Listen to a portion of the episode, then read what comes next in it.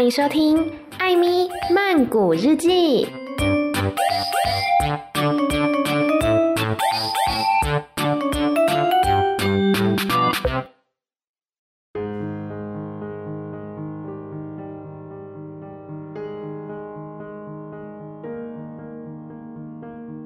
บทที่18ค่ำคืนอันแสงงานตกค่ำอากาศเย็นสบายขึ้น เงามืดเริ่มเข้าครอบคลุมไปทั่วงาน เทมเพิลตันคลานออกจากกรง มองไปรอบๆ วิลเบอร์นอนหลับบนกองฟางชาร์ลอตง่วนอยู่กับการฉักใย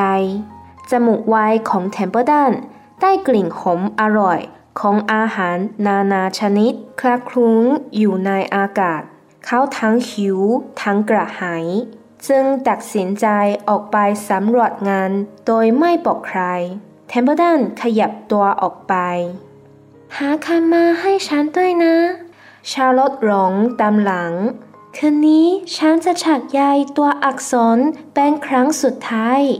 หนูบ่นเพลินกับตัวเอง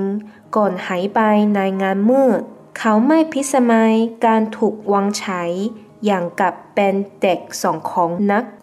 หลังจากร้อนจัดมาทั้งวันขวาค่ำจึงเหมือนเป็นการปลดเปลื้องจากทุกสิ่ง ชิงช้าสวรรค์ประดับประดาด้วยไฟ หมุนรอบแล้วรอบเล่ากลางท้องฟ้าและเหมือนจะลอยสูงกว่าในยามกลางวันเป็นสองเท่า ในงานประดับไฟมากมาย เสียงเครื่องจักรครั้งกระหึ่ม ผสมกับเสียงดนตรีจากเครื่องเล่นหมาหมุน และเสียงผู้ชายในบูธแสดงงานขานหมายแรกหลังจากได้นอนพักผ่อน เด็กๆเริ่มมีแรงออกไปเที่ยวได้อีกครั้ง เฟิร์นเจอเพื่อนคือเฮนรี่ฟาซี่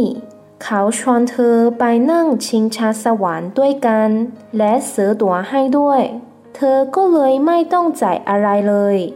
มื่อแม่มองขึ้นไปบนท้องฟ้าที่สว่างสวยัยก็เห็นลูกสาวนั่งอยู่กับเฮนรี่ฟาซี่บนชิงชาสวรรค์ที่ค่อยๆลอยสูงขึ้น สูงขึ้น กลางอากาศถ้าทางเฟินสนุกสนานมาก แม่ใส่หน้า แล้วร้องขึ้น โอ้โห นั่นเฮนรี่ฟัสซี่นี่นะ คิดดูสิเทมเบอร์ดันส่งตัวระวังไม่ให้ใครเห็นตลอดเวลา ที่กลางหญ้าสูง หลังคอกวัวเขาเจอหนังสือพิมพ์พับทิ้งไว้ ข้างในมีเศษอาหารเหลือ จากอาหารกลางวันของใครคนหนึ่ง เป็นแซนด์วิชหมูแฮม ใส่ชีสข้างใน พร้อมเศษไข่ต้ม และแกนแอปเปิลที่มีหนอนชายเทมเบอร์ดันคลานเข้าไปข้างในกินทุกอย่างจนเรียบ แล้วจึงฉีกหนังสือพิมพ์ม้วนกลับไปที่คอกของวิลเบอร์ เมื่อเทมเพิลตันกลับมาพร้อมเศษกระดาษ ชาร์ลอตฉักใยเกือบเสร็จแล้ว เธอเหลือพื้นที่ตรงกลางไว้ ในเวลาอย่างนั้นไม่มีใครอยู่แถวนั้นแล้ว หนู แมมมุม และหมูจึงอยู่กันตามลังพัง หวังว่าคำที่นายเอามาคงใช้ได้นะ ชาโลเก้านี่เป็นการฉักใยตัวอักษรครั้งสุดท้ายของฉันแล้ว เอาไป เทมเบอร์ดันยื่นหมวนกระดาษให้ ว่าอะไร ชาโลถาม อ่านให้ฉันฟังหน่อย มันบอกว่านอบน้อม หนูตอบนอบน้อม ชาลทวนแปลได้สองความหมาย คือ ไม่เย่อหยิ่งกับ ติดดิน นี่มันวิงเบอร์ชัดๆ วิงเบอร์ไม่ย่อหยิ่ง แล้วก็ติดดิน หวังว่าเธอคงชอบคำนี้นะ หนูกล่าวฉันจะไม่ใช้เวลาทั้งหมดเที่ยวออกไป หาคำแล้วเอากลับมาให้หรอก ฉันมางานนี่เพื่อจะได้เล่นสนุก ไม่ใช่มาเป็นคนหาคำนายทำได้ดีมาก ชาลอตก็ไปเถอะ ถ้านายอยากเห็นอะไรสนุกสนุกในงานหนูยิงฟัน คืนนี้สนุกแน่ๆ เขาพูด จริงอย่างแกชารานั่นบอก งั้นนี่มันสวรรค์สำหรับพวกฉันชัดๆ จะกินอะไร ตื่นอะไร มีหมด มีที่ให้ส้นและให้ล่าเต็มไปหมด ไปก่อนแล้ววิงเปอร์ ผู้นบน้อม และชาลอต จอมวางแผน คืนนี้ต้องเป็นคืนน่าจดจำที่สุดของฉัน แล้วเทมเปอร์ดันก็หายไปในเงามืด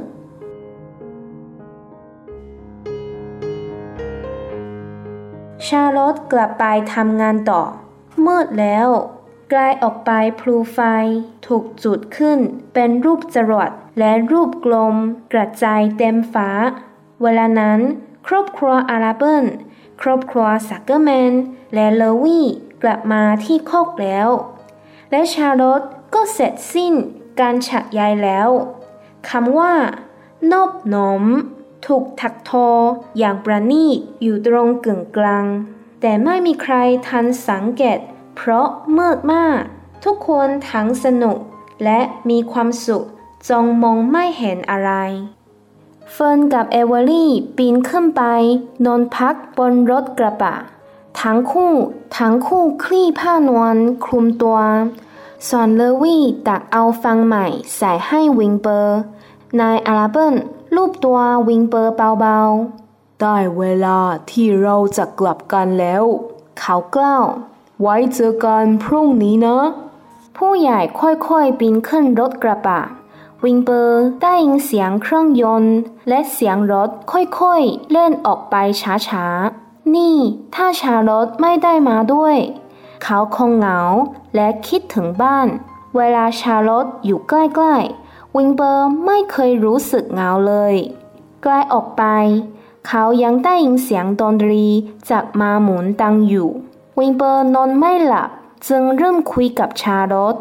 ร้องเพลงให้ฟังหน่อยสิเกี่ยวกับวิกับความมืดนะคืนนี้ไม่ได้หรอก ชาลอตพูดเบาๆ ฉันเหนื่อยเกินไป เสียงของชาลอตเหมือนไม่ได้ดังมาจากยายของตนเธออยู่ไหนน่ะวิลเบอร์ถาม ฉันมองไม่เห็นเธอ เธออยู่ที่ใยหรือเปล่า ฉันอยู่นี่ มันตอบ ตรงมุมคอกด้านหลังนี่ทำไมเธอไม่อยู่ที่ใยล่ะ วิลเบอร์สงสัย เธอไม่เคยทิ้งใยเลยนะ จะทิ้งก็คืนนี้ล่ะ ชาร์ลอตตอบวิลเบอร์หลับตาลง ชาโลตวิงเปอร์เรียก หลังจากเงียบไปชั่วขณะ เธอคิดว่าสักเกอร์แมนจะไว้ชีวิต และไม่ฆ่าฉันในฤดูหนาวนี้จริงๆเหรอ เธอคิดอย่างนั้นจริง ๆ หรือ แน่นอน ชาโลตกล่าว เธอเป็นหมูเชื่อดังและนิสัยดี พรุ่งนี้เธอจะชนะรางวัล ทั่วโลกจะได้ยินเรื่องราวของเธอสักเกอร์แมนจะภาคภูมิใจ และดีใจที่เป็นเจ้าของหมูอย่างเธอ เธอไม่ต้องกังวลหรอกวิงเบอร์ ไม่มีอะไรต้องกังวล บางที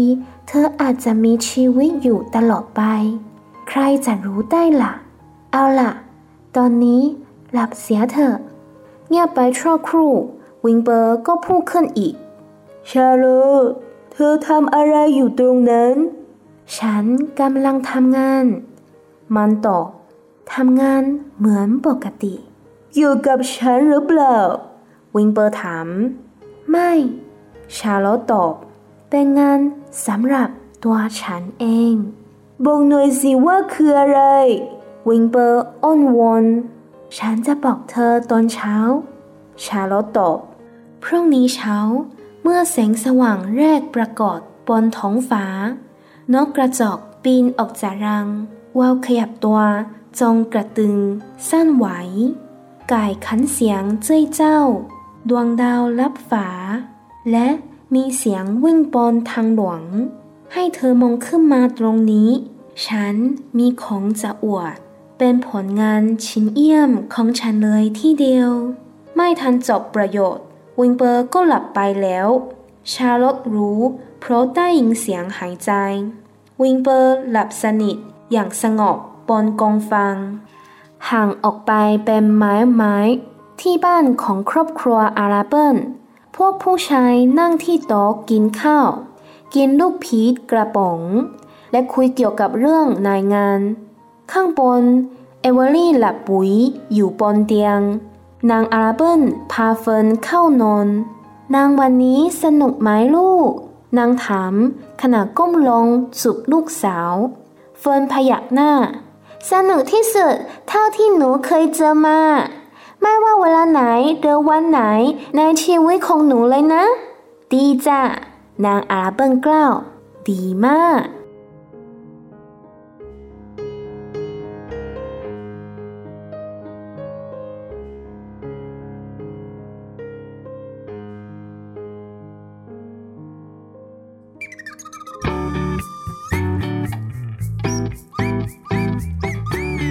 好的，这个就是第十八章的夏绿蒂的王。先来复习一下上一章说了什么。上一章呢，就是他们终于抵达了这个农业博览会，然后呢，我看到很多的像摩天轮呐，还有好吃的东西等等，大家都玩得非常的开心。那 Wimber 呢，白天的时候有非常多的人来看他。一，听说这就是萨哥们家有名的小猪，哎，非常多的人呢都争相的来参观这只神奇小猪。但是此时茶楼竟然告诉 Winber 一个坏消息，那就是在 Winber 的猪圈旁边有一只体型比它更大的猪，叫做龙，就是北北的意思。这个龙呢，虽然说非常的没有礼貌，看起来又脏兮兮的，但是事实上它的体型就是比 Winber 大，这让 Winber 非常的担心。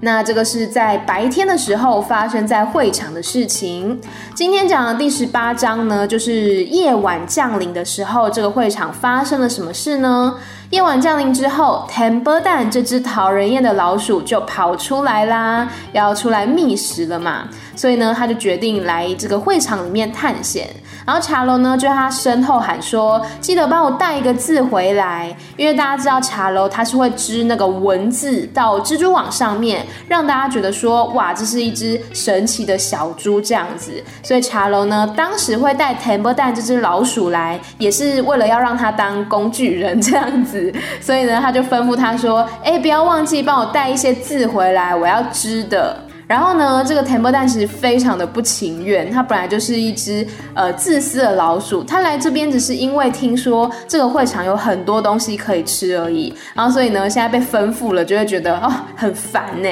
镜头一转呢，来到了芬这边。芬就是 Wimber 以前的小主人嘛。然后呢，妈妈以前很担心他，因为芬很喜欢坐在那个农场里面听这些动物朋友们说话。然后妈妈就觉得说，这个孩子是不是有一些什么样的问题？然后芬呢，在这个会场里面遇到了他的朋友，叫做亨利富塞 （Henry f a s i Henry 呢，就邀请芬一起去坐这个摩天轮，而且还帮他买好了票哦。所以呢，他们两个人就非常开心的一起去坐摩天轮了。芬的妈妈在底下看到这一切，然后她就非常的惊讶，说：“哎呦，那不是 Henry f a s i 吗？真是没有想到啊！”可能妈妈，我觉得她心里是开心的，因为她之前是很希望说芬可以多交一些人类的朋友，不要老是跟动物混在一起。所以现在看到呢，芬终于是跟人类朋友在玩，也是比较欣慰的。镜头呢又转到老鼠这边，老鼠就在这个会场里面到处吃东西，哇，很多的好东西，像是什么三明治啊，一个 cheese，还有一些鸡蛋，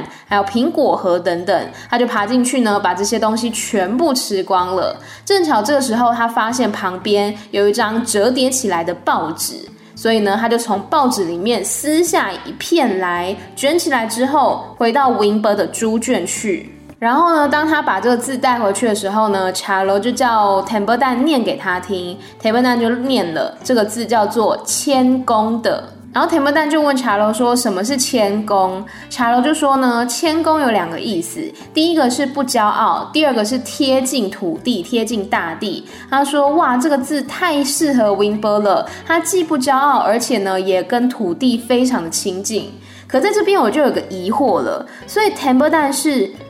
字，但是不知道意思；茶楼是知道意思，但是不识字。嗯，我觉得这个组合还蛮互补的。然后老鼠呢又开始讽刺，他说：“好，我希望你满意这个字，因为我现在呢要去尽情的享受这个展览会了。我来这个展览会呢不是来当工具人的。”接着呢，老鼠 Temple 蛋他就露出一个非常奸诈的笑容，然后很开心的说：“我要去大吃一整夜。”而且他最后还不忘讽刺，他就说：“再见了，谦恭的 Winber，还有你这个大独裁家 Charles。”这会是我最难忘的一夜。说完就拍拍屁股走人了。之后呢，阿笨一家还有萨哥门一家呢，他们就开车要回去了。因为我还蛮惊讶的，我以为是就是他们会住在这边陪 Winber，结果是把 Winber 留在这里，然后他们呢开车回家去，隔天再来吧。我想。这时候 Winber 呢，他就想说，还好查罗有跟他一起来，不然如果只有他的话，他一定会非常寂寞的。这时候呢，他就对查罗说：“你可不可以再唱歌哄我入睡？就是之前你有唱过的关于肥料跟黑夜的那一首歌。